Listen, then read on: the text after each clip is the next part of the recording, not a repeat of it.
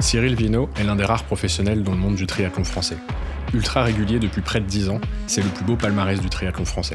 Champion du monde, meilleur performeur français à l'Ironman d'Hawaï, il va nous raconter son aventure, de prof de PS à guide de paratriathlon, et nous partager quelques anecdotes sur ses plus belles courses. Bonne écoute.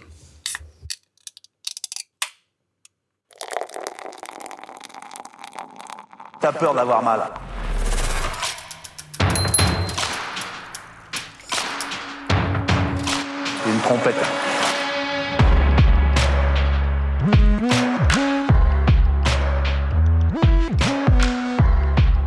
Bienvenue sur le podcast Pinta Triathlon Club, le premier podcast français dédié au triathlon.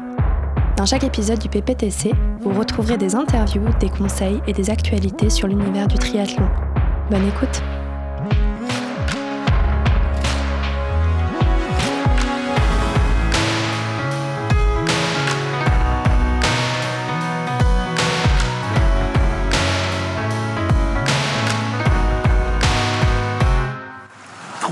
24 dans les. Mais même, même, si, même quand j'avais pèleriné, avec ça, j'aurais craché dessus. Bonjour à tous et bienvenue sur le podcast du PPTC, le premier podcast français dédié au triathlon. Aujourd'hui, nous avons le plaisir et la chance d'avoir avec nous Cyril Viennot, euh, un des plus beaux palmarès du triathlon français longue distance, champion du monde en 2015 à Motola en Suède et depuis peu guide pour le paratriathlon. Bonjour à tous. Bonjour. Bonjour. Bonjour. On est, on est ravis de t'avoir euh, avec nous aujourd'hui, euh, Cyril. Aujourd'hui, effectivement, on a l'équipe au complet du côté du PPTC, avec euh, Thibaut, Mélène et, Geoffroy qui m'accompagnent. on est ravis de pouvoir échanger avec toi aujourd'hui sur, sur ce podcast, pouvoir te poser quelques petites questions. Mais avant de, commencer, de rentrer vraiment dans le, dans le, dans le fond de l'interview, est-ce que tu peux te présenter rapidement, s'il te plaît? Ouais, bah déjà merci de, de, me recevoir entre guillemets. je suis très content aussi de faire ce podcast et donc euh, je m'appelle Cyril Viennot, j'ai 38 ans depuis peu. euh, je suis plutôt spécialisé dans le longue distance et voilà, j'habite à Dole, j'ai deux enfants euh, et c'est vrai que depuis un an maintenant, je suis guide en paratriathlon également en plus de poursuivre ma carrière perso sur le long. Et je suis prof de PS aussi, voilà, accessoirement. C'est quoi ça changé tout ça Au lycée, en collège, c'est euh, quoi? Euh, Alors, euh, j'ai enseigné en collège et là, j'enseigne plus depuis 2013. Je suis en, décharge de service, très exactement, pour utiliser le terme scientifique. voilà. Et ça signifie quoi, du coup, décharge de service? Ça veut dire que es... ça veut dire que je, je travaille, j'ai une décharge totale. Je suis toujours salarié de l'éducation nationale, mais je ne travaille plus. Voilà. Donc, ça, c'est dans le cadre de ton statut de professionnel? Ouais, c'est ça. En fait, euh, en 2013, j'ai fait un an sans salaire euh, euh, pour me lancer à fond dans le triathlon parce que ça marchait bien sur le longue distance. Et après, je suis rentré sur liste de haut niveau parce que j'ai participé au championnat du monde de longue distance. Et à partir de 2014, j'étais en décharge de service, donc de nouveau salarié, mais sans travailler toujours. Voilà. Est-ce que tu peux nous dire un petit peu comment s'est passé ton confinement? On, on continue d'en parler un petit peu, c'était il n'y a pas si longtemps que ça Ouais, ouais, c'était il y a pas longtemps, mais en fait, euh, les semaines passent vite. Hein, il y a déjà eu pas mal de choses depuis. Euh, bah, pour moi, ça s'est passé euh, de la manière la plus naturelle possible, c'est-à-dire que euh, j'étais un déplacement en, à l'étranger avec mon binôme euh, Thibaut pour une compète qui a été annulée la veille de la course. Donc, on est rentré le 20, 20 ou 21 mars. Et puis ensuite, j'étais en famille chez moi à Dole avec mes, ma femme et mes deux enfants. Donc voilà, l'entraînement a continué sans la natation, mais euh, de manière plutôt constructive. Et puis, euh, on a passé des, bons moments en famille. Ça m'a permis de passer beaucoup de temps avec les enfants, ce que je fais pas forcément euh, beaucoup ces dernières années, on va dire ces deux dernières années, parce que je suis beaucoup, beaucoup en déplacement. Donc voilà, il y avait du positif dans le négatif, on va dire. Et beaucoup de temps avec ton entraîneur aussi ou pas? Ah bah là par contre oui bien sûr. Et puis j'ai acheté un tapis de course. Je détestais ça à la base euh, mais là euh, il a bien fallu s'y mettre. Donc euh, home trainer tapis de course et PPG les, les, trois outils de torture les plus horribles du triathlon. Mais bon c'est comme ça Pour, la partie natation, il n'y a pas moyen de s'entraîner avec des élastiques à domicile, ce genre de, ce genre de choses? Ouais, bah si, si, j'ai fait ça, mais bon, il faut être réaliste, hein, ça diminue euh, le, le, désentraînement, on va dire, mais c'est pas miracle non plus. Hein, quand on retourne dans l'eau, euh, c'est quand même pas génial. mais bon, Est-ce que tu es un adepte de Zwift ou de tout autre logiciel qui euh, virtualise un peu Ouais, ouais, c'est ça, Zwift. Et puis moi, mon entraîneur était connecté, donc de toute façon, j'avais l'habitude de faire des séances avec entraînement direct, avec la puissance, etc. Et puis Zwift, euh, c'est vrai que ça a permis de faire des courses avec les copains, euh, de faire des rendez-vous avec les magazines aussi, comme euh, Trimag, Trimax, qui ont été assez actifs sur les réseaux, de faire une ou deux séances avec Thibaut aussi en virtuel. Donc c'était plutôt, plutôt sympa, mais très franchement, depuis le 11 mai, j'ai pas touché une seule fois le home trainer. Voilà. Donc content de retrouver la, sensation de la route, quoi. Ouais, ouais, non, ça n'a rien à voir, franchement, quand même. Et puis rouler, là, on peut rouler un petit peu plus avec les copains. C'est un, voilà, ça commence à être un peu mieux. Et puis avec Thibaut, de toute façon, il vient de faire du tandem pendant 9 jours. Donc, euh, quoi qu'il arrive, euh, euh, j'avais quelqu'un avec qui rouler. c'est quand même beaucoup plus sympa. Et tu as réussi justement à retrouver les, les bassins Ce que tu me disais il n'y a pas longtemps, vous avez des dérogations un peu pour les pros? Ouais, ouais, ben il a fallu convaincre la mairie déjà parce que ils étaient pas très très chauds au début et puis finalement ça s'est fait assez vite. Euh, la Fédé m'a aidé aussi à les convaincre et ils ont remis en eau le bassin. Ça a été un petit peu compliqué parce que c'est un bassin extérieur, ce qui facilite euh, toutes les démarches euh, liées au Covid, mais il a fallu le nettoyer, le remettre en eau. Il y avait quelques petits problèmes techniques, donc ça a pris deux semaines. Mais ouais, j'ai pu retourner dans le bassin de la piscine municipale depuis le bah, deux semaines après le 11 mai, quoi. Je, je calcule pas, mais voilà. Donc ça fait concrètement deux semaines que je renage en bassin de 25. Et avant ça, j'ai renagé dans des piscines privées, donc pas très très grandes, mais pour limiter la casse, soit avec un élastique, euh, soit en faisant des tours, des allers-retours. Enfin, on s'est débrouillé, quoi. Voilà. Et, tu sens justement la, différence que tu disais quand tu reviens dans l'eau, euh, les, sensations sont toujours là, mais tu te sens un peu rouillé ou comment ça se passe? Les sensations sont pas si mauvaises tant qu'on n'est pas confronté au chrono en fait. et quand je suis retourné dans la piscine taille normale, on va dire, euh, et que le coach m'a donné des temps, eh ben là on se rend compte que ouais, il y a quand même un petit peu de boulot, mais ça revient vite, ça revient vite. Au fil un petit peu de, l'interview avec toi, on, va refaire un petit peu tout ton parcours. On va essayer de commencer par, euh, commencer par, la base. Comment est-ce que tu, en es venu à, la pratique du triathlon? C'est une question qu'on aime bien poser parce que c'est vrai que nous, on s'y est mis un petit peu sur le tard et on aime bien savoir un petit peu comment, euh, quand, comment t'en es venu à ce sport qui est, euh, qui est assez confidentiel malgré tout. Eh ben en fait, euh, moi j'y suis venu vraiment tôt parce que j'ai fait mon premier triathlon à 12 ans. Il y avait un triathlon dans ma ville, à Dole, donc euh, j'avais un oncle qui pratiquait, donc mes parents savaient ce que c'était que le triathlon. Et puis voilà, ils m'ont proposé un été de le faire. Euh, l'année suivante, je l'ai refait, et puis en plus de ça, j'ai fait le triathlon UNSS parce que mon prof de PS était triathlète aussi. Et puis la troisième année, je me suis décidé à prendre une licence, et puis j'ai jamais arrêté depuis. Alors euh, voilà, ça a commencé comme ça. J'étais ni nageur, euh, ni coureur, ni rouleur. Euh, mais ça m'a bien plu et puis j'ai eu des résultats plutôt corrects. Donc, vu que j'ai quand même le goût de la compétition, ça m'a motivé à continuer. C'était pas exceptionnel, hein, ça a été extrêmement progressif pour devenir bon, on va dire, mais j'ai bien accroché en tout cas. C'était ton premier sport? Non, pas du tout. J'ai toujours pratiqué du sport un peu de natation quand j'étais tout petit, euh, malgré le fait que ce soit mon point faible pour apprendre à nager. J'ai fait 8 ans de gym, j'ai fait euh, un an de tennis de table, un an de sport de combat, euh, du ski, de la planche à voile, du tennis, je sais, du foot. Enfin voilà, j'ai toujours fait beaucoup de sport, quoi qu'il arrive. C'était pas mon premier sport. Non. Ah, T'as touché un petit peu à tout avant d'arriver sur le triathlon finalement. Ouais, ouais, bah, j'avais des parents euh, pour qui euh, ça semblait important qu'on fasse du sport et je les remercie parce que euh, même si eux n'étaient pas compétiteurs, ils nous ont toujours poussé à faire des, des, des, des années en club et moi, ça m'a plutôt servi d'être polyvalent comme ça dans la vie de tous les jours. Je pense que c'est plutôt pas mal. Voilà. Ah, ça a donné de bons résultats. Ouais, surtout si tu en as fait aussi ton, ton, ton métier avec enfin, le, le, prof. quoi. C'est aussi du coup des études que tu as fait en STAPS, ce genre de choses?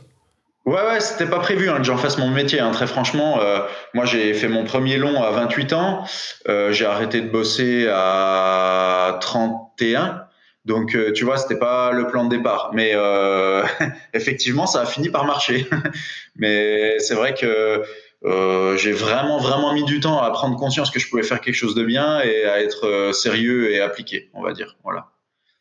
Et, comment tu justement senti qu'il y avait la transition et que c'était peut-être le, bon moment pour, euh, bah, pour passer d'amateur à, pro? Qu'est-ce qui t'a décidé justement? Eh ben, malgré tout, bon, vous pratiquez tous, donc vous savez que le triathlon, c'est quand même une forme de mode de vie, quoi. C'est assez prenant, euh, ça contamine un peu euh, toutes les sections de la vie courante, on va dire. Donc, euh, j'ai, voilà, j'étais quand même quelqu'un d'investi, je gagnais des courses au niveau régional, etc. On peut pas dire que je suis passé de rien à tout, mais le vrai déclencheur, ça a été quand j'ai fait mon premier Iron, parce que c'est vrai que je l'ai préparé en travaillant. Euh, certes en travaillant comme prof, diront certains, mais en travaillant quand même. Euh, ma femme était enceinte, en plus c'était l'année où j'ai eu mon premier enfant, et euh, j'ai fait une perf vraiment vraiment intéressante. J'ai fait septième au scratch, c'était à Roth, c'est un parcours assez rapide, et j'ai fait 8h22 sur mon premier Iron. Et là, je me suis dit bon, ce que si, il faut que je me bouge quoi. voilà, c'était. je me suis dit, il y a quelque chose de bien à faire, je pense. J'avais que des pros autour de moi et des grands grands noms. Il y avait vraiment un plateau de dingue cette année-là. Et c'est là que je me suis dit, bah voilà, parce que s'il faut te bouger les fesses et il faut t'entraîner sérieux et essayer de passer pro.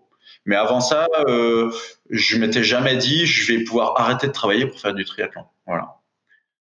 donc, tu as réussi à, conjuguer justement le, cette année de transition entre continuer à t'entraîner fort tout en étant euh, encore euh, bah, salarié et justement l'année mmh. d'après te dire, bon, bah voilà, maintenant je, je, passe pro et ça y est, c'est parti. Quoi. Ouais, ben en fait euh, j'ai commencé à passer à 60%. J'étais dans un bahut euh, où le chef était assez arrangeant, donc j'ai concentré mon emploi du temps sur euh, mardi, mercredi, jeudi. Donc comme ça, je pouvais courir en pro sur les Alpes en, Europe, etc. Euh, euh, sans prendre de jours de congé en fait. Et puis après, euh, il me laissait partir à Hawaï parce qu'en fait, dès ma deuxième année, j'ai couru en pro sur le circuit Iron et je me suis qualifié à Hawaï. Euh, il me laissait mes deux semaines pour partir à Hawaï, ce qui est pas facile euh, quand on est prof. Donc euh, ouais, j'ai continué fin jusqu'en 2012 en fait à travailler. Et puis après, bon, il a fallu se rendre à l'évidence. J'étais vraiment le dernier dans les 15 premiers à Hawaï à bosser, donc j'ai décidé d'arrêter pour voilà pour essayer de progresser à fond. je suis désolé, j'ai un obstacle. Quelqu'un qui me perturbe, qui essaie de bouffer mon câble, alors. Euh. C'est un chat. Et, comment tu as assuré cette transition euh, financière? On a, eu l'opportunité d'interviewer Olivier Marceau, qui nous expliquait un mm. peu comment il gagnait sa vie, etc. Comment tu as fait cette transition aussi, aussi puisque c'est beaucoup d'investissement en matériel, c'était pas sponsorisé au début euh, beaucoup de transport. Enfin, peut-être quand tu peux gagner des dossards, mais il faut payer aussi l'avion, il faut payer le logement, etc. Comment tu as, mm. géré ça? Alors déjà dans les premières années, euh, quasiment tout ce que je gagnais en prime, je le réinvestissais dans le triathlon en diminuant mon temps de travail. Voilà. Euh, bon, voilà, c'est une décision qui est familiale aussi parce que ça impacte euh, les finances de tout le monde. tant que ça faisait pas baisser mes revenus, c'est-à-dire que je gagnais suffisamment de primes pour réinvestir dans le tri, ça, ça allait. Et puis, euh, à un moment donné, euh, donc 2010, euh, premier Iron, euh, ça a marché fort. 2011, j'ai signé au club de Beauvais, j'habitais déjà à Beauvais, et ils m'ont aidé très fortement. Et à partir de 2012, ils m'aidaient tellement que je me suis dit, rien qu'avec l'aide du club, les primes du club, et puis mes quelques partenaires perso, je peux faire une année, même si l'année est catastrophique, je serai pas à la rue non plus. Donc c'est quand même à 99% grâce au club de triathlon de Beauvais que j'ai pu passer pro. Donc je les remercie euh, et Agnès, sa présidente, parce que c'est vrai que sans eux, euh, ça aurait pas été possible. Voilà. Et c'est des gens, c'est des gens que tu as sollicités ou qui sont euh, qui sont venus vers toi pour te démarcher ou ça s'est fait à l'occasion d'une course quelconque? Non, mais en fait, j'habitais à Beauvais, j'étais prof à Beauvais et euh, je m'entraînais déjà avec le club de Beauvais. J'étais resté dans mon club euh, local à Vesoul parce que je faisais des, de la D2, D1 avec eux et puis c'était une bande de copains. Mais euh, on se connaissait déjà et puis en fait, quand en 2010, quand j'ai commencé à, à être fort sur du long, c'est un pote qui était au tri de Beauvais qui me dit attends, je vais quand même aller voir la présidente pour voir s'il peut pas faire quelque chose pour toi. Et puis voilà, ça s'est fait un peu comme ça. Gérald, je le remercie aussi. J'en profite. Euh, qu'est-ce qu'on avait d'autre comme question? Euh, ouais, Comment tu, as pu réussir à conjuguer euh, l'entraînement et le travail en tant qu'amateur? Eh ben, c'était assez compartimenté, hein. c'est-à-dire que euh, au bahut, mes collègues savaient que je faisais du sport. Euh, il y a quelques élèves qui savaient, mais pas beaucoup. Euh, je groupais mon emploi du temps sur le milieu de semaine pour pouvoir m'entraîner comme un dingue sur les week-ends. Et puis après, je partais en stage à toutes les vacances. Voilà, donc février, avril, c'était deux semaines de stage en février, deux semaines en avril. Et puis, je courais essentiellement en Europe, comme j'ai expliqué, pour euh, que ça colle avec mon emploi du temps. Et après, euh, vu que j'étais prof, j'avais juillet-août pour euh, beaucoup m'entraîner et puis partir un petit peu plus loin si besoin et préparer Hawaï. Voilà, la période un peu délicate, c'était septembre pour préparer Hawaï parce que je reprenais le boulot. Il y avait beaucoup de choses à faire à la rentrée et puis il fallait que je m'entraîne en Picardie quel que soit le temps. Mais bon, ça m'a pas trop trop mal réussi puisque euh, ouais, j'ai bossé jusqu'en juin 2013 et en octobre 2013, j'ai fait 12 à Hawaï. Donc euh, voilà, ça se fait. ça s'est plutôt bien passé, effectivement. Voilà. C'est marrant parce que c'est assez, assez, étonnant finalement de voir un, un, triathlète comme ça qui finalement a beaucoup plus performé en longue distance. Euh, toi, le déclic que tu as eu, j'ai l'impression que ça a été vraiment, comme tu le disais, sur l'Ironman. Euh, mm. Qu'est-ce qui fait que justement tu t'es senti beaucoup plus à l'aise sur du long par rapport à du court? euh, et puis globalement, qu'est-ce qui différencie finalement les, triathlètes, euh, on va dire plutôt sur euh, les distances olympiques et ceux de la longue distance, d'après toi? Bah déjà, moi, ce qui m'a limité sur le cours, c'est ma natation. J'ai jamais été un nageur. J'ai fait le forcing pour progresser à fond, mais de toute façon, j'étais loin des standards pour être à haut niveau sur la natation. J'ai fait du Grand Prix, de la D2 pendant de longues années. Je me suis bien amusé, hein, mais euh, clairement, il en manquait en natation. Donc déjà, voilà, c'est ça. Et puis, euh, quand je faisais des Grands Prix, de la D2, etc., je faisais vraiment pas beaucoup de vélo dans l'année parce que j'étais plutôt à l'aise. Et ça me suffisait largement pour rester dans les packs, voire même remonter de certains packs. Et ce qui différencie euh, les athlètes du long, c'est qu'on passe beaucoup, beaucoup plus de temps sur le vélo. Et moi, ça m'a pris euh, deux, trois ans pour vraiment être euh, costaud en vélo, mais j'avais des qualités, je pense, à la base, et euh, en les développant, euh, ça a assez fort. Après, euh, c'est difficile à expliquer ce qu'il faut pour être bon sur de l'Ironman. moi, à la base, quand j'ai été faire mon premier, très franchement, je me suis inscrit en pro parce que vu que je faisais des compètes euh, d'un bon niveau, je gagnais des courses, je me voyais pas partir derrière euh, dans une vague 40 euh, minutes derrière et pas faire la course. Mais quand je me suis retrouvé au départ, je me disais ouais, si je fais dans les sens, ce sera déjà un miracle. Et mon objectif, c'était de faire un beau marathon sans marcher, quoi. Et puis finalement, je, me suis rendu compte en le faisant que j'étais très résistant et que ça marchait bien, mais c'est difficile de le savoir avant, je pense. voilà, moi, ça m'a vraiment révélé j'ai découvert que j'avais des capacités aussi bien mentales que physiques euh, à endurer les, les heures comme ça en course. Et euh, c'est difficile hein, de savoir comment on va résister parce que le passage de half à iron, il est vraiment délicat. Il y a pas mal d'athlètes hein, qui sont très performants sur du half et qui passent pas très bien sur euh, iron ou qui mettent 2-3 ans. Et ça, on le sait pas tant qu'on l'a pas fait. Quoi. Moi, j'ai aussi des exemples de potes qui ont fait 5-6 iron et ils ont jamais réussi à vraiment faire un abouti puis ils ont arrêté. quoi. Donc, euh, je saurais pas expliquer vraiment. Euh, c'est une alchimie particulière, quoi. On passe sur des distances très très longues euh, où il faut savoir euh, rester concentré longtemps, savoir ne pas trop en mettre aussi, parce que ceux qui sont trop fougueux, en général, bon, ils le payent un petit peu. voilà, c'est plein de choses comme ça. Et, et tu disais que la natation c'était ton point faible. Est-ce que tu penses avoir beaucoup progressé aujourd'hui là-dessus? Ah non, j'ai clairement pas progressé par rapport à mes années de courte distance. Hein. Quand je faisais du court distance, je passais la moitié de mon temps d'entraînement dans l'eau. Euh, je passe moins de temps dans l'eau, simplement euh, le fait d'arrêter de bosser, de développer mes capacités physiologiques, euh, j'ai plutôt progressé sur des longues distances en natation, mais sur un 400 ou sur un 1500 en piscine, j'ai clairement pas progressé, non. j'ai progressé tactiquement aussi, mais ouais, tu l'intègres dans ta stratégie de course. Il y a des Ouais, ouais, ouais, bah, euh, déjà techniquement, euh, mettre un petit peu plus de fréquence, euh, prendre les appuis un peu différemment, et puis ma tactique, elle est assez simple, c'est faire le premier 400 à fond pour essayer de choper les bons pieds, et puis une fois que je suis dans les pieds, essayer de tenir, voilà. Donc ma stratégie, elle est, elle est, elle est relativement simple, mais il faut apprendre à se relâcher au milieu de course, à à pas euh, taper euh, dans l'eau quand on commence à être dans le dur. Il y a plein de choses comme ça que je fais beaucoup mieux maintenant qu'avant. Et en ayant gardé sensiblement le même niveau, j'arrive beaucoup mieux à prendre le pack de tête maintenant. Voilà. Sur la, partie euh, carrière, pour avancer un petit peu dans les années, on en avait parlé rapidement. tu as eu un accident de vélo en 2014 Ouais. qui, a, qui a finalement été un petit peu, un peu compliqué. Est-ce que tu peux nous raconter comment ça s'est passé, euh, la, la reprise, la récupération, euh, enfin voilà tout ça? Ouais, ouais, bah c'est, il y a pas mal de choses à dire. hein. Vous me coupez quand, quand vous en avez marre.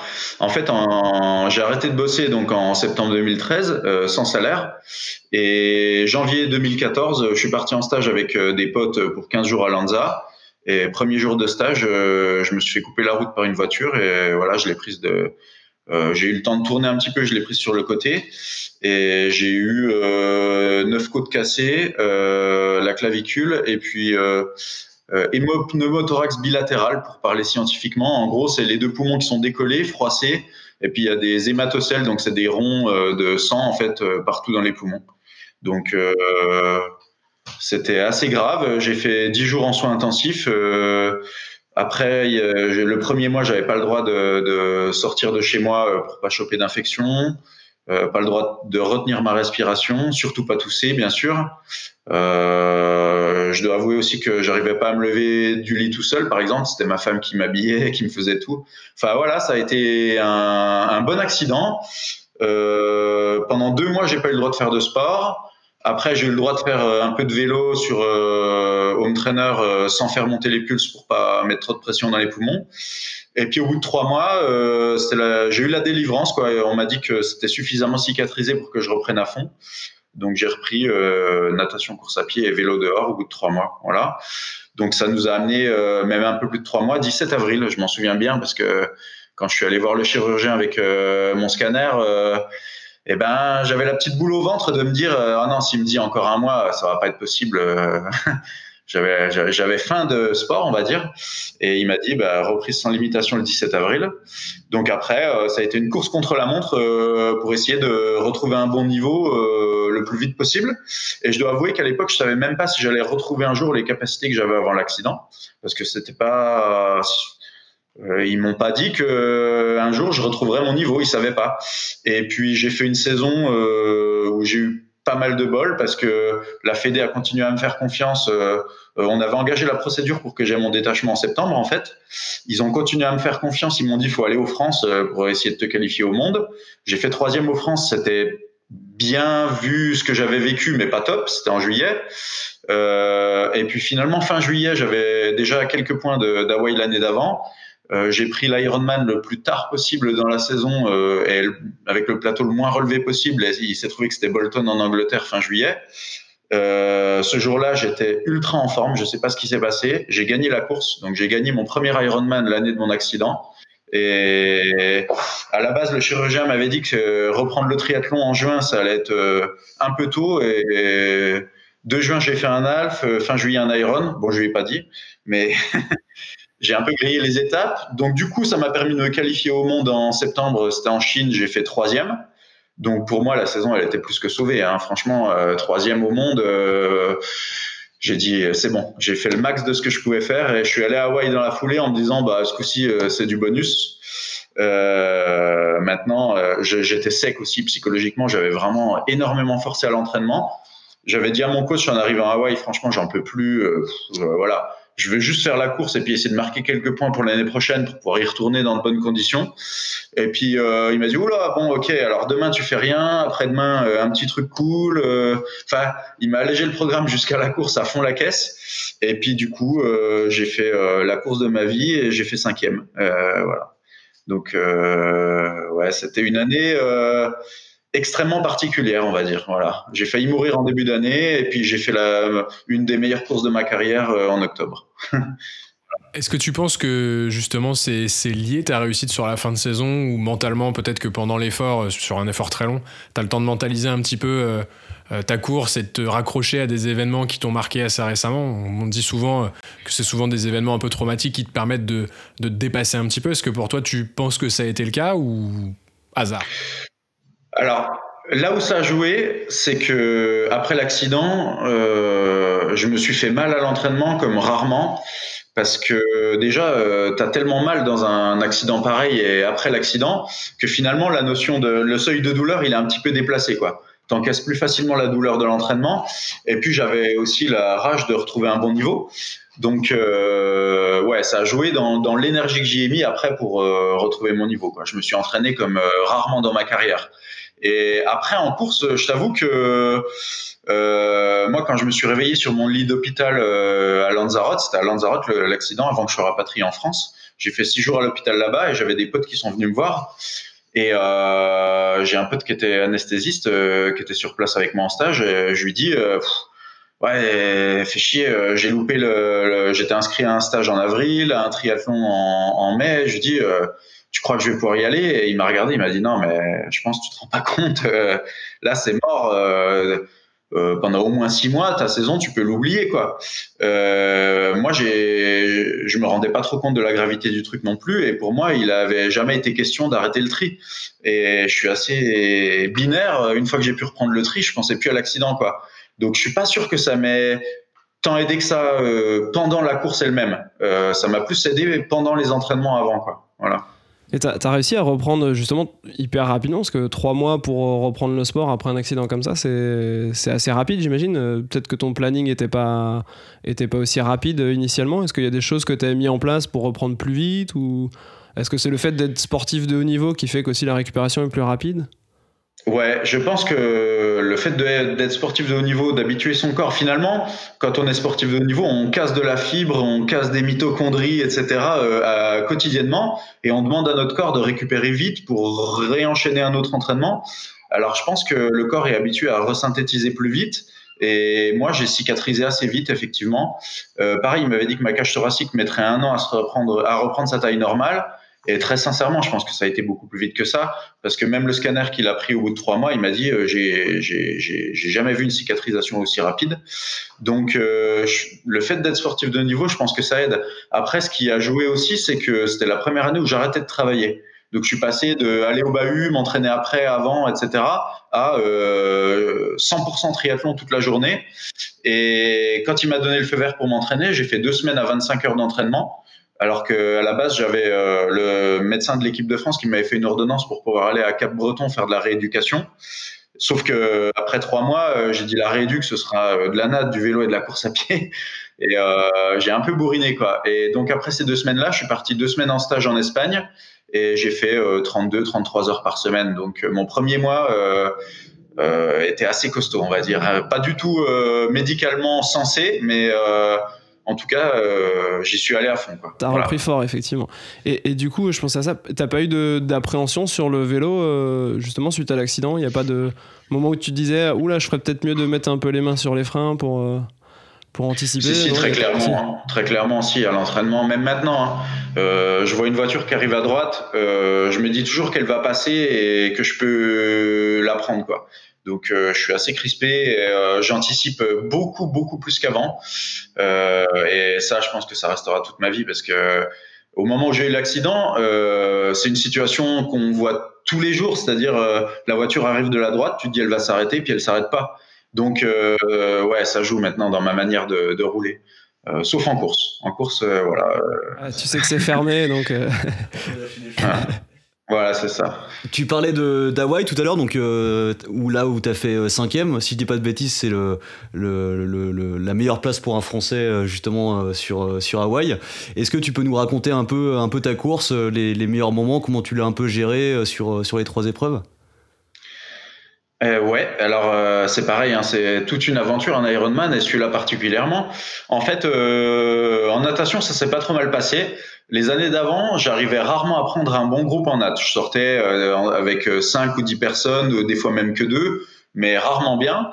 Et là, il se trouve que je suis sorti avec euh, un groupe, on était une vingtaine, je dirais.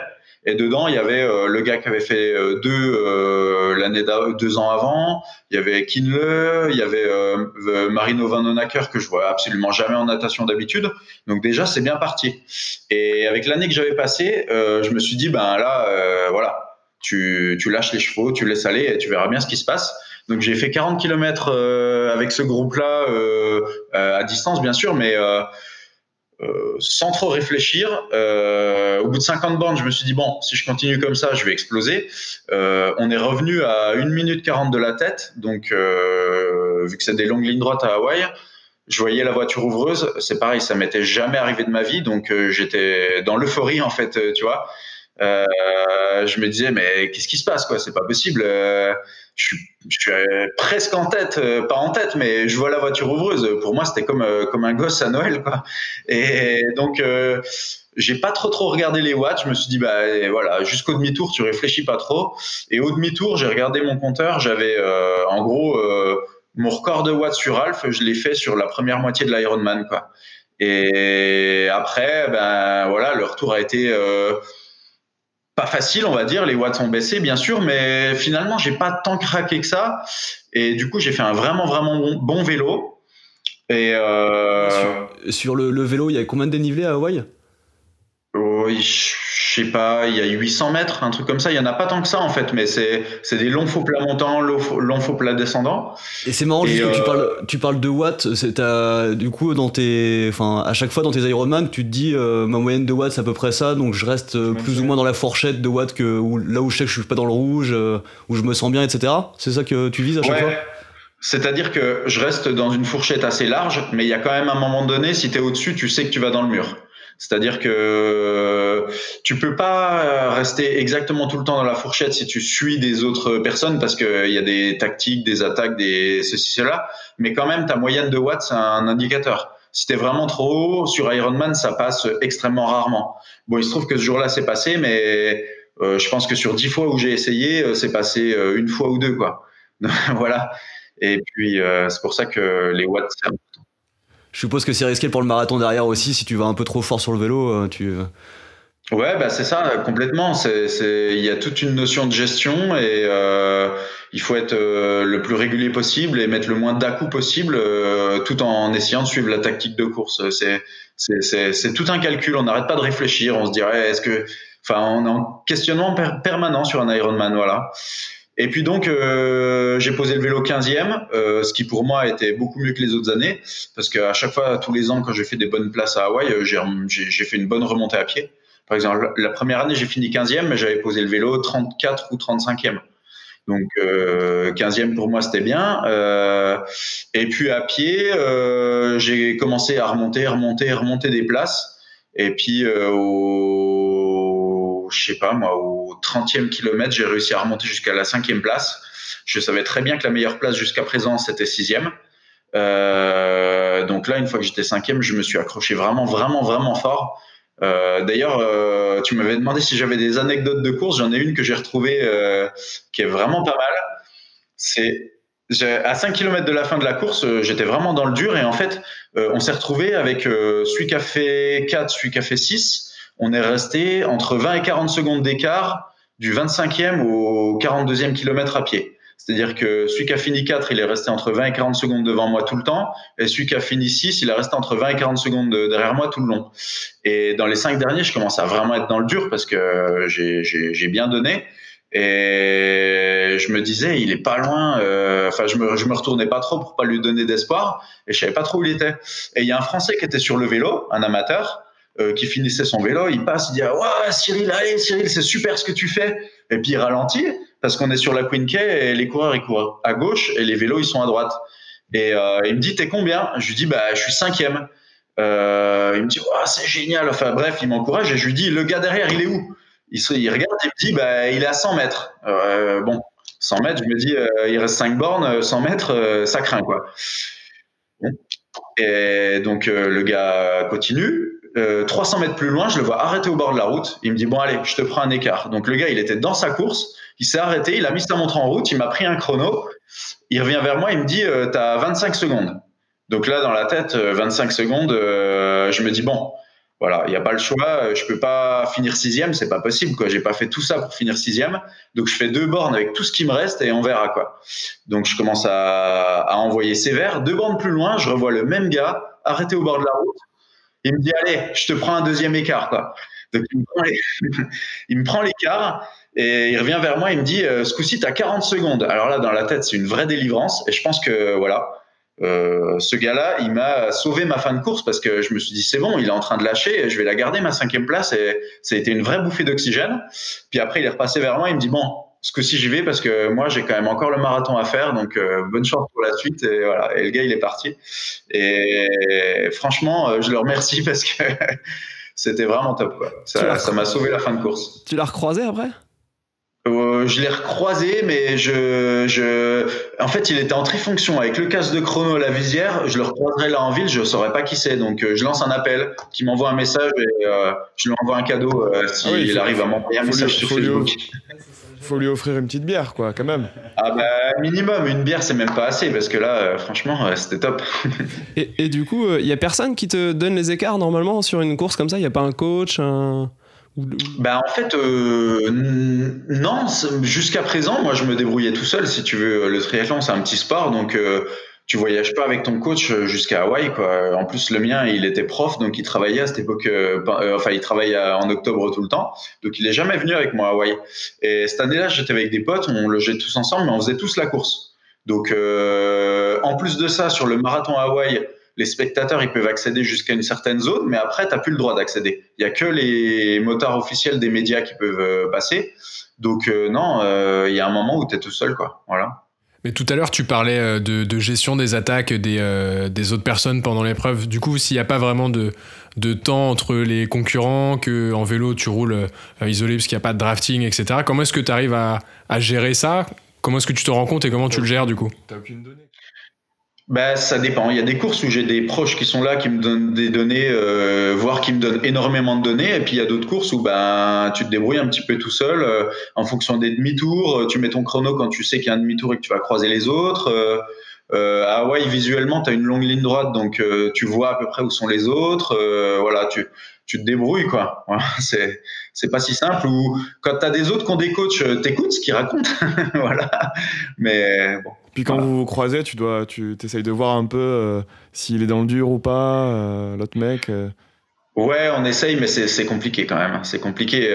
sauf, bon, à Hawaï, bien sûr, il y a des explosions de dingue. Donc, quand tu croises un mec qui est au ralenti et qui a une foulée assez dégueulasse, tu te dis, ouais, lui, je vais le reprendre. Mais après, c'est dur, hein, visuellement, de se dire, lui, il avance, il avance pas. Et du coup, aussi, sur le vélo, tu disais que tu te fiais au watt.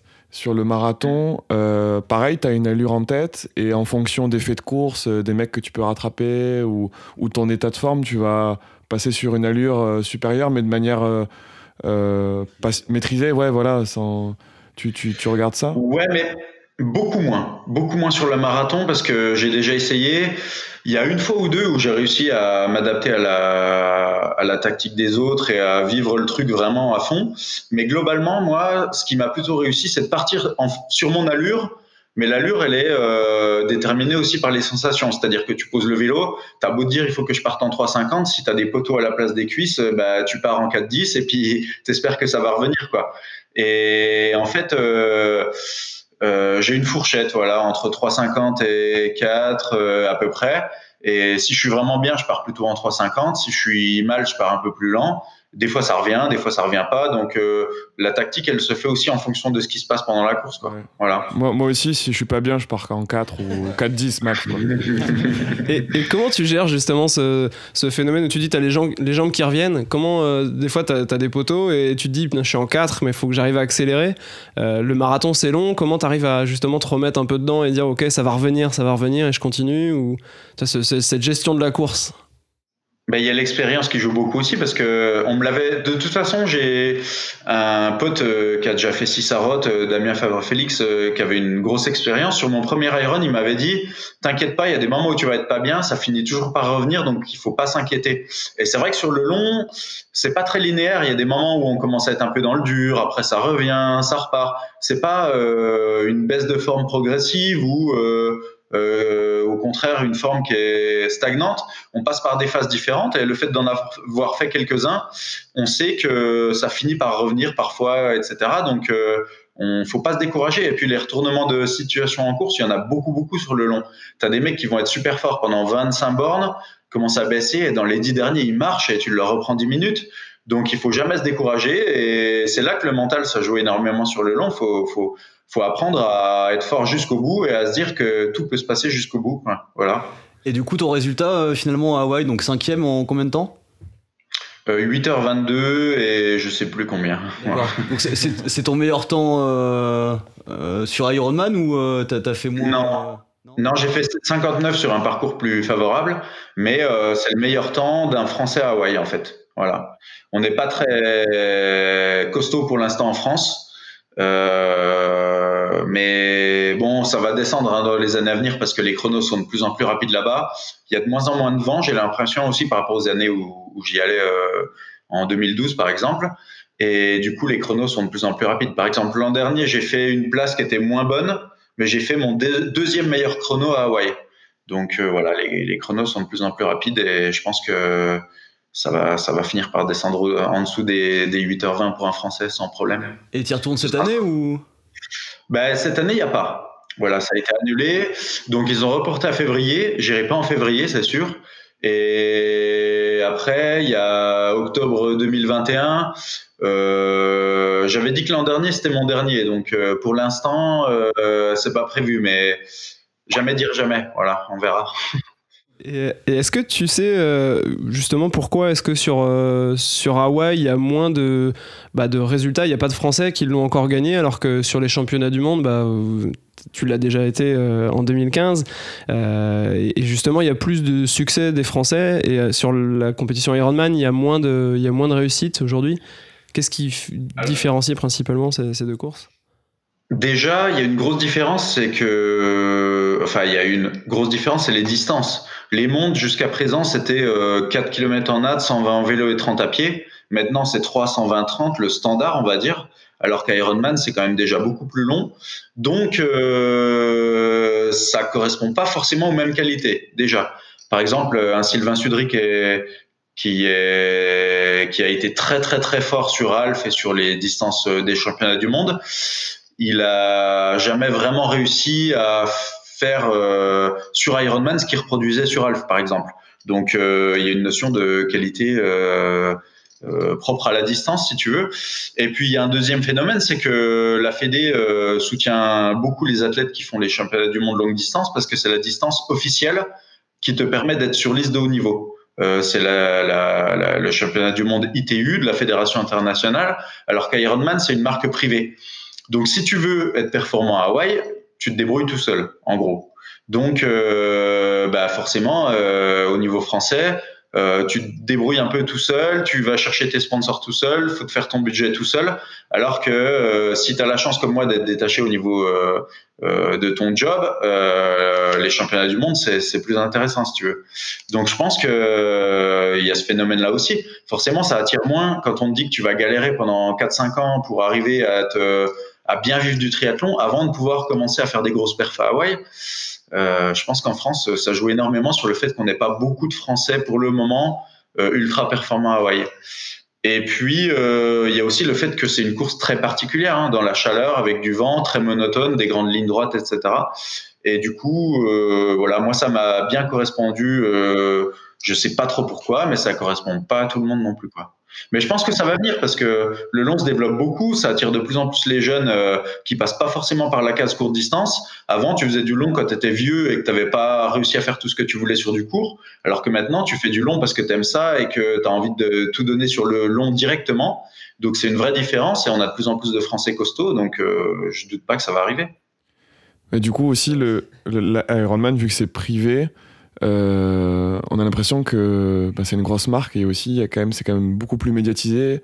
Il y a beaucoup plus d'argent sur euh, Ironman, que dans les championnats du monde euh, classiques, non? Alors beaucoup plus d'argent, c'est plus ou moins vrai. Il y a beaucoup plus d'argent si tu es dans les cinq premiers. Voilà, simplement, euh, cinq premiers, ça reste une marche assez compliquée à atteindre. par contre, il y a beaucoup plus de sponsors grâce à Ironman. C'est-à-dire que si tu es champion du monde, ça peut t'apporter des partenaires, mais ça t'en apportera moins que si tu fais un top 10 à Hawaï, très clairement. Euh, moi, quand j'étais chez Scott, par exemple, euh, les mondes, ils me disaient ouais, ouais c'est bien, euh, fais les mondes si tu veux, mais eux, ce qui les intéressait, c'était Hawaï. Point. Donc, il y a beaucoup de marques qui réfléchissent que par rapport à Hawaï. Donc, si tu veux vivre du triathlon correctement sans avoir un détachement au niveau de ton boulot, eh ben ouais, faut passer par la case Hawaï. Il y a beaucoup plus d'argent à tirer du fait d'être bon à Hawaï. Mais en direct comme ça sur les primes de course, euh, ouais, faut vraiment taper les grosses places pour euh, faire des bonnes primes. Ouais, le reste, à part dans les caisses d'Ironman. Ouais, ouais. Enfin, pas, pas trop l'argent des pros, mais l'argent des amateurs un petit peu, ouais. Et toi aujourd'hui sur, euh, sur, les, les, sponsors, etc., il y a des marques qui t'accompagnent ou c'est surtout tu vis des dotations euh, sur les courses surtout? Non, je vis surtout des marques qui m'accompagnent. Euh, j'ai des boîtes privées comme Xefi, qui est une grosse boîte d'informatique qui me suit énormément. le patron est triathlète, ça aide, et il est très sensible au triathlon. Et puis après, j'ai des marques de sport euh, Oka, Ecoy, DT Suisse, euh, Grambike, euh, Selfish, etc. Enfin, mes, tous mes partenaires, en fait, euh, les gros partenaires euh, apportent du financier en plus de me donner du matériel. Et voilà, c'est tout un ensemble comme ça. Et finalement, non, les primes de course peuvent représenter pas mal dans la saison quand c'est des grosses, grosses saisons, mais sinon, je vis plus de ce que me donnent les partenaires que des primes de course.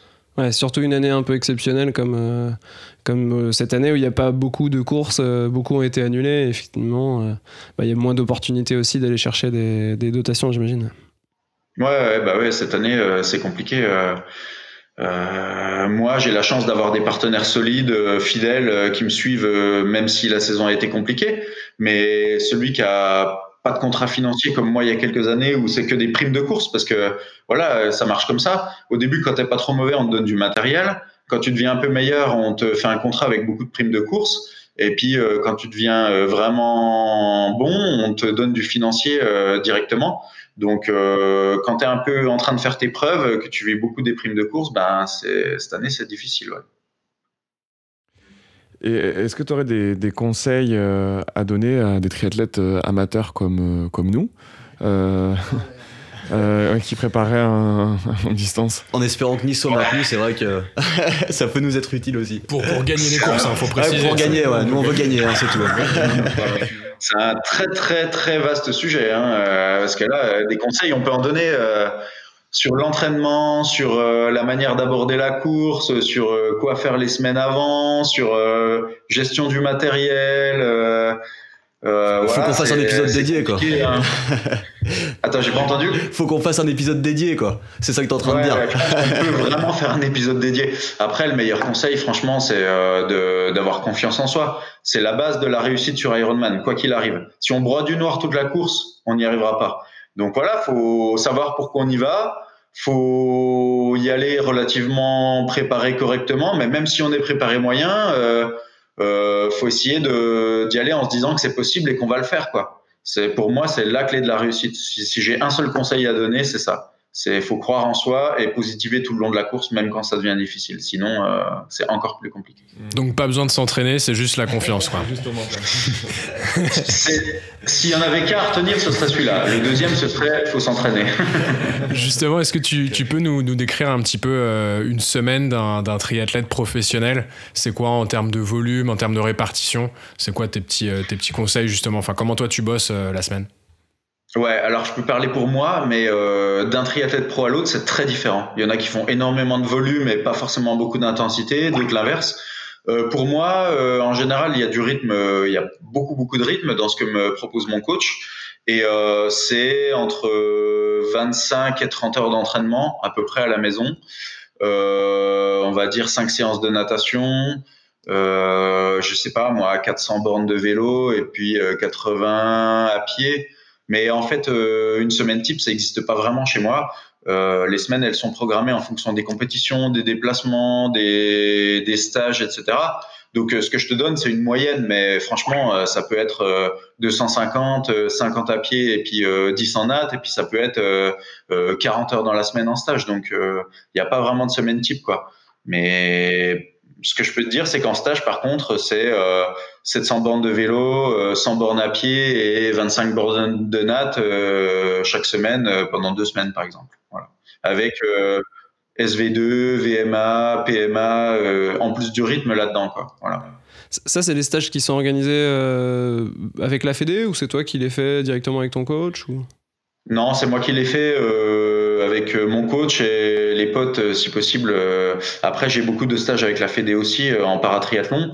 Mais en paratriathlon, euh, vu qu'on prépare des sprints, la prépa est complètement différente.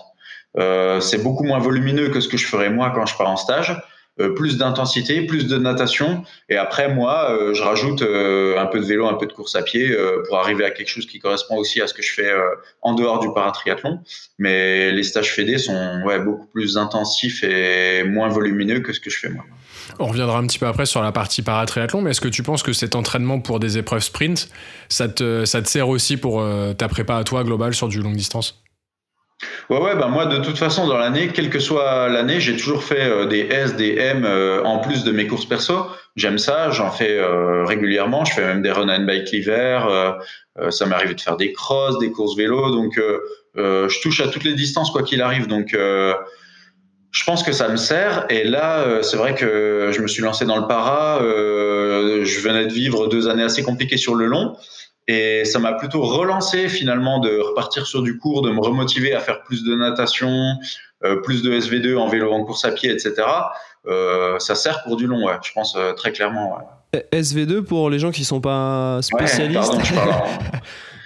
en fait, quand tu fais un test en labo, par exemple sur vélo, tu as seuil ventilatoire 1, quel seuil d'adaptation ventilatoire, et SV2, seuil de ventilatoire 2 seuil de désadaptation ventilatoire. En gros, on parle de ces seuils-là pour définir des allures de travail. Euh, au-delà de la SV2, pour schématiser un peu, on va dire que tu es dans l'accumulation des lactates, donc tu passes en anaérobie lactique, on va dire. Donc le SV2 dans les sports de, en aéro comme nous, c'est un seuil qui est assez important et qu'on travaille pas mal. Voilà. Euh, on va dire que ça correspond à euh, 80 à 85% de ta VMA. VMA, vitesse maximale aérobie. Ça, ça vous parle? Oui, oui, oui, tout à fait. Donc là, c'est des séances qui font mal. Quoi. C'est des, ouais, bah, clairement, hein, c'est des séances qui font mal, mais qui font bien progresser. Mais il en faut, même pour du long. Et est-ce que tu peux nous donner un peu euh, tes séances euh, préférées, euh, tes séances un peu clés par sport? Si tu devais en donner quelques-unes, c'est lesquelles Séances préférées. Alors, séances préférées, séances clés, c'est deux choses différentes. Euh, moi, mes séances préférées en vélo, très clairement, c'est quand on se dit avec les potes, euh, on va se faire, je sais pas moi, 6 heures de bike dans un coin que je connais pas trop et on prend des chemins euh, euh que je connais pas, on se fait une bonne balade, euh, une pause boulange au milieu, voilà. Ça, typiquement, c'est vraiment ce que je préfère quand il fait beau, bien sûr. Et après, séance clé, ce serait plutôt pour faire de l'iron, une séance de 5 heures de bike avec les deux dernières heures, avec tout ce que tu as, quoi. Voilà. Ça, ça fait bien progresser, ça fait mal, euh, mais c'est pas forcément les séances que je préfère. tu vois, il y a une différence. Et puis euh, à pied, euh, ça m'est arrivé par exemple séance clé de prépa Iron de faire euh, 5 fois 4 bornes à 3,45 au 1000, une borne à 4,15 entre guillemets récup.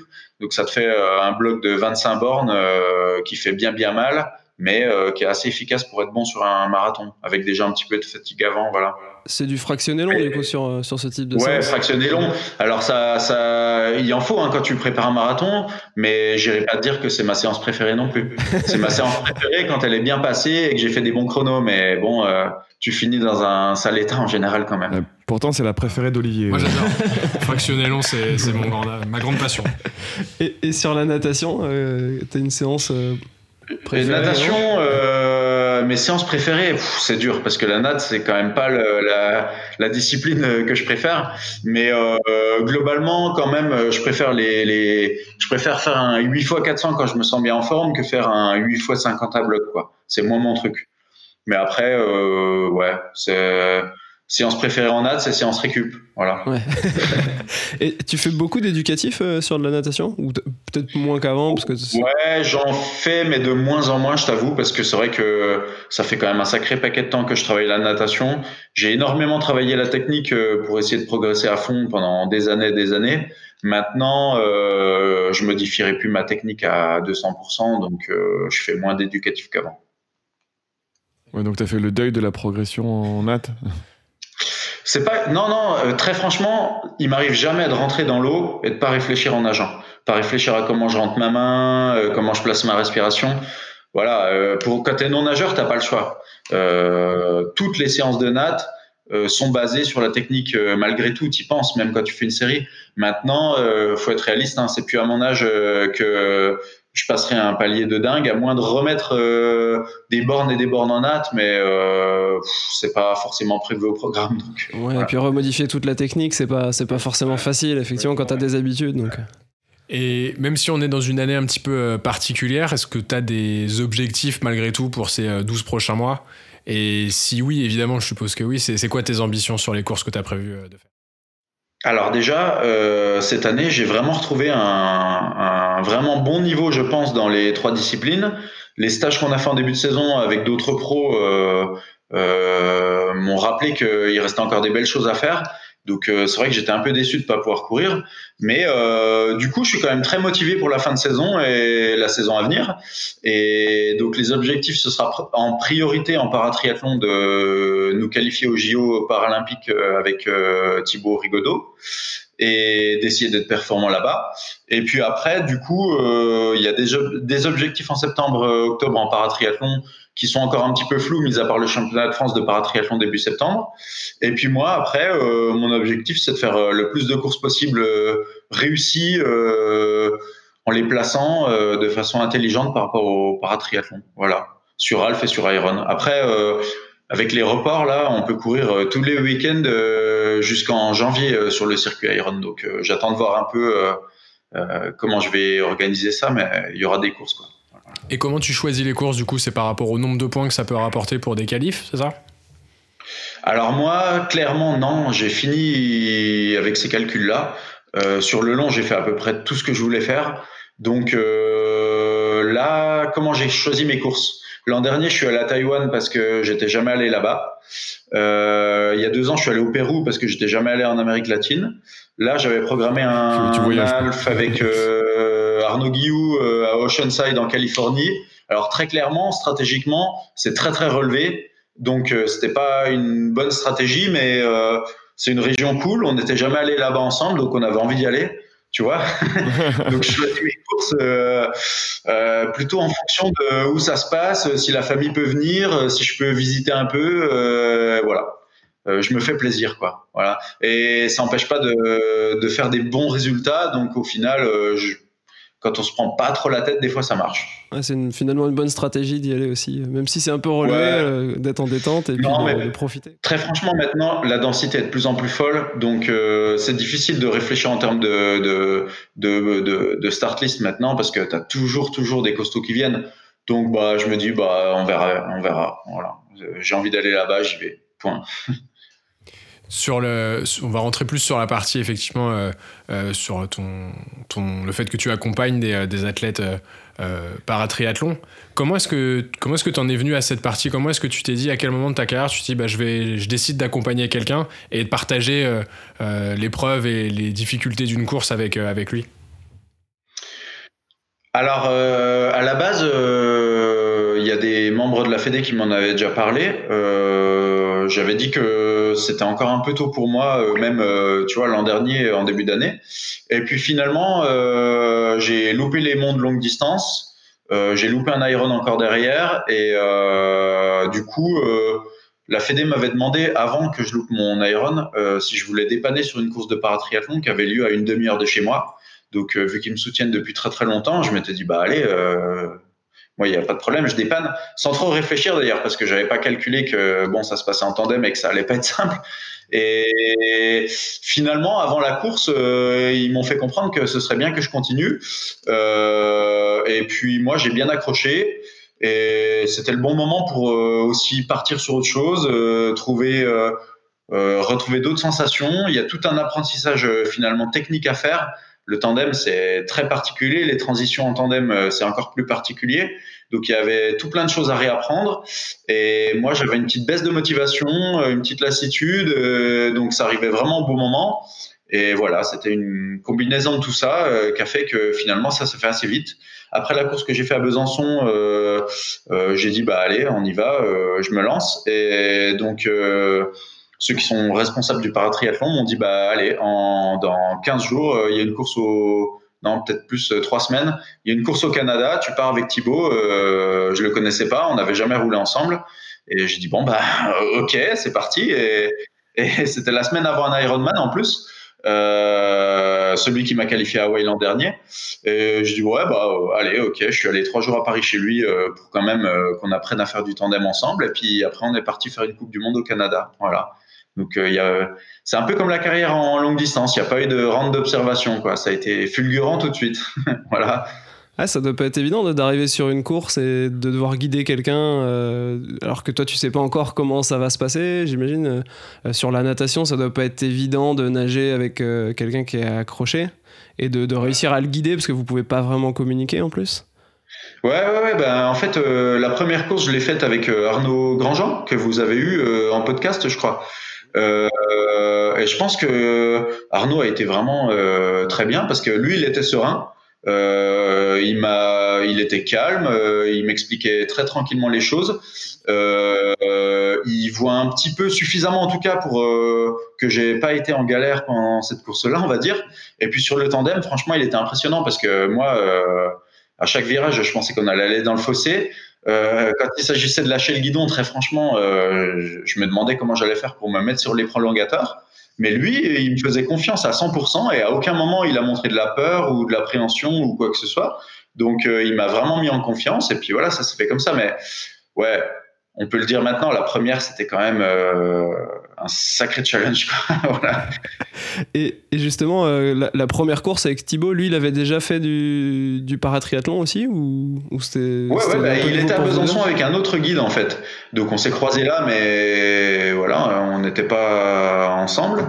Euh, donc lui avait déjà fait des courses, ouais. Et c'est pareil, hein, finalement. Euh, il a été relativement à l'aise assez vite. Bon, je t'avoue que avec Arnaud, on a fait du tandem à Besançon, donc euh, et encore, c'était pas Besançon centre, c'était euh, dans la Cambrousse, donc euh, ça allait. Et Thibaut, lui, il habite à Paris centre, en- dans le 15e. Donc j'ai fait du tandem de Paris Centre jusqu'à Longchamp et puis des tours de Longchamp puis après on est rentré. Donc là c'était apprentissage accéléré quoi, slalom entre les voitures, arrêt au feu, etc. Donc bon bah du coup en trois jours j'ai progressé plus qu'en trois semaines je pense chez moi. Donc voilà ça m'a mis dans le bain direct. On connaît un peu à Paris. Apprentissage euh, accéléré. Ouais c'est ça. Et, et en tant que guide, euh, des, des fois, t'as pas euh, la pression? Parce qu'en en, en te disant, euh, tiens, euh, faut que je nage bien, faut que je sois à son niveau. Enfin, si. Tu vois, s'il a envie d'accélérer ou s'il a envie, faut pas que je le, je, je le ralentisse. euh. Surtout que c'est des courtes distances, quoi. C'est. Ouais, ouais, ouais. Bon, après, moi, je suis assez polyvalent, donc euh, euh, voilà, j'ai gagné des sprints euh, régionaux euh, chez moi euh, régulièrement euh, toute ma carrière. Mais euh, si, bien sûr, parce qu'en fait, euh, quand tu es tout seul et que tu as un petit peu de baisse de motivation, tu dis, ah, pff, allez, c'est bon, j'ai déjà fait plein de trucs. euh, ouais. euh, si je m'entraîne un peu moins, c'est pas grave. Là, euh, Thibaut, il progresse fort. Euh, en natation, euh, il nage vraiment bien. Donc, euh, je peux plus me permettre d'aller nager deux fois par semaine quand j'ai la flemme. Donc, euh, si, si, si, c'est une vraie motivation de me dire, euh, il faut que je sois devant quoi qu'il arrive et il faut que je continue à être devant euh, pour le guider sereinement, quoi. Même à pied, il progresse bien. euh, j'ai encore une marge, hein, euh, mais il faut que je puisse parler à pied. Si je me retrouve en détresse, que je peux plus lui indiquer les trous, les moments où on tourne, ça va être problématique. Donc, c'est une bonne motivation pour se maintenir, ouais. Et, et comment tu, tu fais justement sur euh, la natation euh, Là, c'est uniquement avec la, la longe que tu lui donnes des indications Enfin, ça doit pas être évident pour indiquer les bouées, mais vous avez des, Non, bah, façons de communiquer On a tout un code en fait. On a tout un code, euh, c'est-à-dire que la longe, euh, lui, il sent quand elle se tend et il se rapproche de moi. Alors, euh, il faut des fois on, se frotte un peu, on se rentre un petit peu dedans, mais vaut mieux ça plutôt que d'être euh, trop écarté. Et puis après, euh, quand on arrive au bouée, je crie un grand coup. Et lui, il sait que quand je crie, c'est le moment de tourner, par exemple. Ou alors au Canada, euh, il fallait faire un peu de dolphin en sortant de l'eau, c'est-à-dire euh, prendre deux trois appuis, replonger, prendre deux trois appuis, replonger. Il l'avait jamais fait, donc on l'a travaillé un petit peu à l'entraînement. Et puis quand il fallait se remettre debout, je lui tapais sur le dos. Et puis pour le dolphin, euh, on essayait d'être coordonnés. Moi, je, faisais en même temps que lui, quoi, euh, tout simplement. Et puis quand il fallait arrêter le dolphin, pareil, euh, je lui retapais un peu sur le dos et on se mettait à courir. Donc voilà, il faut créer des codes en fait. faut inventer des codes. Et puis après, quand ça tourne à droite et que c'est pas un gros virage, je le serre, quoi. Et puis lui, il réagit en, fonction, de ça, quoi. C'est beaucoup aux sensations. Et sur les, sur les transitions, tu as le droit de l'aider pour, je sais pas, pour enlever la longe, pour euh, se changer, des choses comme ça, ou c'est pas forcément. j'ai le droit de l'aider, mais très franchement, euh, il se débrouille vraiment bien tout, seul en fait. Euh, en sortie d'eau, il se détache, donc moi je garde le lien et je m'en occupe. Comme ça, il a pas ça à faire. Mais il arrive à suivre le tapis. sur les courses, c'est assez propre. Il y a un tapis bleu en général, donc il le suit jusqu'à sa place. je lui indique quand même de, dans 20 mètres, on a notre place, top c'est là, etc. Mais après, on a bien posé les choses, on a bien révisé avant la course. Donc lui, il fait sa transition tout seul au final. Et on visualise tout ça euh, avant. De toute façon, on se prend euh, le parcours et on dit euh, tac, là il y a l'entrée, là il y a la sortie, etc. Et du coup, lui, il fait tout seul. Voilà. Moi, je m'occupe du vélo, par contre, et on a pareil tous des codes pour monter. On monte en même temps sur le vélo. Par contre, on descend chacun notre tour. Enfin voilà. Euh, on a une répétition euh, à faire avant, mais je l'aide pas vraiment. D'accord. Et, vous arrivez à sauter euh, sur le vélo, justement, sur la transition? Non, pour l'instant, on n'y arrive pas. déjà parce qu'il a acheté un tandem d'occasion qui n'était pas forcément aux cotes qu'on voulait. Et moi, il faudrait que je passe la jambe par devant parce que si je la passe derrière, je lui mets un coup de pied ah dans la bah tronche. ouais, c'est pas et, problématique. Et du coup, euh, j'y arrive pas. C'est trop haut. Donc, euh, on peut pas. Et puis, même pour lui, hein, c'est compliqué. Mais sur le prochain vélo, euh, on va le faire, je pense. Parce qu'on a, on a demandé un peu plus looping, etc. Euh, il est, on doit le recevoir la semaine prochaine et normalement, ça devrait passer. Par contre, on descend en route. Et pareil, pour pas se gêner, vu que j'arrive pas à passer le pied par-dessus le tube, euh, il descend en premier et quand il est descendu, après moi je descends. Comme ça, on, on se percute pas. Voilà. C'est tout plein de trucs à réinventer en fait. Hein. Voilà. Et est-ce que euh, tu t'éclates plus euh, de faire du triathlon un sport collectif qu'un sport individuel comme tu pouvais le pratiquer par le passé? Ou t'arrivais malgré tout, je suppose que, oui, mais à prendre du plaisir tout seul sur tes épreuves Comment Comment t'as évolué là-dessus? Ouais, je m'éclate plus euh, dans plein de compartiments. C'est-à-dire que Thibaut, il a commencé le tri il y a même pas deux ans, donc il avait tout à découvrir. Et moi, je suis quand même prof à la base, donc euh, ce côté transmission, apprendre des trucs, c'est quand même très très sympa. Et ça, il n'y a pas quand tu fais un sport individuel au final, euh, tout seul dans ton coin. et puis le voir progresser au quotidien, faire les séances VMA avec lui. Enfin ouais, moi je trouve ça super sympa. Et puis en course c'est aussi euh, beaucoup, enfin beaucoup. C'est moins de souffrance quand même que quand je suis tout seul. Parce qu'à pied, vu que je suis un petit peu au-dessus, je peux être euh, moins tendu que quand moi je cours tout seul. Euh, et du coup, euh, je l'aide à faire une grosse perf d'une certaine manière. Donc, euh, c'est sympa. C'est un, c'est un rôle qu'on n'a pas vraiment en longue distance. C'est différent, mais ouais, je m'éclate. je pense pouvoir dire que je m'éclate plus. Après, il y a moins cette satisfaction personnelle d'être allé au bout de soi-même et d'avoir demandé à son corps le max qu'on pouvait lui demander que tu retrouves quand tu as fait la course parfaite et que tu gagnes un half par exemple. Euh, donc euh, de ce côté-là, c'est un petit peu différent, mais on s'éclate bien quand même. Et tu parlais justement transmission, enfin que c'était quelque chose qui était important pour toi. Est-ce que tu t'imagines plus tard devenir coach par exemple à la fin de ta carrière, une fois que tu auras fini aussi la partie paratriathlon? C'est quelque chose qui t'intéresse? Tu as déjà réfléchi un petit peu? Ouais, ouais, c'est quelque chose qui m'intéresse beaucoup et de toute façon, j'ai toujours fait avec des potes, avec euh, euh des, ma femme, avec euh, plein de gens, euh, des, des, des, entraînements dirigés, etc. C'est quelque chose qui m'intéresse. J'ai pas vraiment vraiment le temps de m'y plonger à fond pour l'instant, mais c'est clair et net que d'une manière ou d'une autre, j'entraînerai à la fin de ma carrière. Après, je t'avoue que euh, c'est pas encore d'actualité et euh, je me laisse un peu guider, mais que ce soit en tant que bénévole dans un club ou de manière un peu plus professionnelle, ça fera partie de ma vie, ouais, c'est sûr. Et sur la, partie euh, Jeux Olympiques, justement, vous, vous en êtes où? Ça se passe comment pour, pour la qualif pour 2021 du coup? Alors, euh, nous, il y a un an et demi, Thibaut faisait pas partie des plans de la Fédé euh, et avait euh, jamais fait de stage avec la Fédé, tu vois. Donc, on en est que on arrive là sur le tard. Thibaut a un gros potentiel, donc on a des vraies chances de se qualifier, moi je pense, mais on est en retard sur les autres binômes. Donc, on a tout à prouver et on attend bah, les courses de fin de saison et puis de début de saison prochaine pour euh, montrer euh, où on en est et pour euh, essayer de convaincre la Fédé de nous emmener au jeu. Donc pour l'instant, il n'y a rien de fait, mais bizarrement, on est quand même assez confiant parce que on a des réelles chances. Voilà. Donc ça, ça tombe bien finalement que ce soit décalé à l'année prochaine, ça vous laisse euh, un peu plus de temps aussi pour, euh, pour optimiser les transitions, euh, que Thibaut puisse progresser, ce genre d'éléments. Ah bah bien sûr, pour nous, c'est très positif, hein, je peux pas dire le contraire, si la course a lieu, parce qu'il y a toujours ce petit doute-là d'avoir un retour, une deuxième vague et tout. Et si on a des courses en septembre aussi, parce que si tu passes un an sans courir, on se retrouve au même point que l'année dernière. Donc Bon, moi je suis confiant, je pense qu'on va recourir en septembre, et si on recourt en septembre, euh, pour nous ça aurait été positif que ce soit repoussé, très clairement, parce qu'il est plus fort maintenant qu'il y a six mois, et il n'y a aucune raison qu'il soit pas plus fort dans six mois que maintenant. Donc euh, voilà, moi euh, je suis plutôt content personnellement que ce soit repoussé, et j'essaie de, enfin je pense avoir convaincu Thibaut que c'est une bonne chose, voilà. Et que c'était atteignable, que c'était possible. Ouais, ouais, ouais. Euh, bah, tu sais, lui, il débarque dans le milieu du triathlon. Euh, il fait des tests de sélection euh, en, je sais plus, en septembre 2018. En 2019, il fait un stage avec l'équipe de France. L'été, il se retrouve à faire des coupes du monde. Enfin, tu vois. donc cette confiance en lui, cette croire qu'il peut faire quelque chose de bien, il a fallu aussi lui inculquer d'une certaine manière. Au début, je le sentais pas ultra motivé en fait.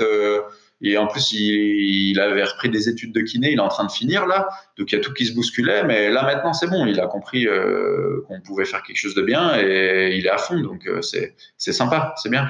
Ah, puis faire les JO, c'est, je pense que ça doit être le rêve de beaucoup de, sportifs. Donc, euh. Ouais, ouais, ouais, c'est, un bon truc. Et, même pour moi, ouais, ça, ça, peut être un objectif vraiment sympa. Ouais. Ok, très bien. Bah, je pense qu'on arrive à la fin de, notre euh, entretien. Euh, on, a une quand la question la plus importante. Ouais, la, question la plus importante. On a une tradition dans le podcast Pinta Triathlon Club, c'est de demander à notre invité sa bière préférée. Alors, est-ce qu'on bière préférée Ouais. Oh, euh, moi, ma bière préférée, c'est de la blanche. Euh, peu importe laquelle, euh, ou Garden par exemple, bière blanche, ou euh, des marques un peu plus confidentielles, bio, en blanc, qui sont très très bonnes, mais bière blanche, voilà. D'accord. mais écoute, merci. Merci beaucoup pour, pour ton temps. On a été ravis de pouvoir t'accueillir sur, sur le podcast. merci messieurs également. On peut, ouais, Est-ce qu'on peut te suivre sur les, sur les réseaux sociaux? Eh ben, euh, page Facebook euh, Cyril Vienno triathlète et euh, Instagram Cyril Vienno et j'ai mon site web. Alors le site web sert de moins en moins, c'est plus une vitrine et il n'y a pas énormément d'actu, mais il y a aussi un site web, mais essentiellement Facebook et Insta. Super. Ok, et nous, on peut nous suivre où? Nous, on peut nous suivre aussi, bah, ça faut demander à, Ah ouais, c'est vrai, c'est mon rôle à chaque fois. nous, on peut nous suivre sur Instagram aussi, pptc underscore tri, et sur Strava, pptc-tri. Exactement. Merci beaucoup. Bah, merci, merci, merci, à tous. Bah, écoute, euh, avec plaisir et puis bah, bonne, euh, bonne chance pour la qualif euh, l'année prochaine et pour, les, et pour les prochaines courses. Merci. Merci. Et n'oubliez pas que l'important c'est le club. c'est le, club, bien sûr. à bientôt. Merci beaucoup. Ah, J'en ai marre d'entraîner des cons, sans déconner, je te jure.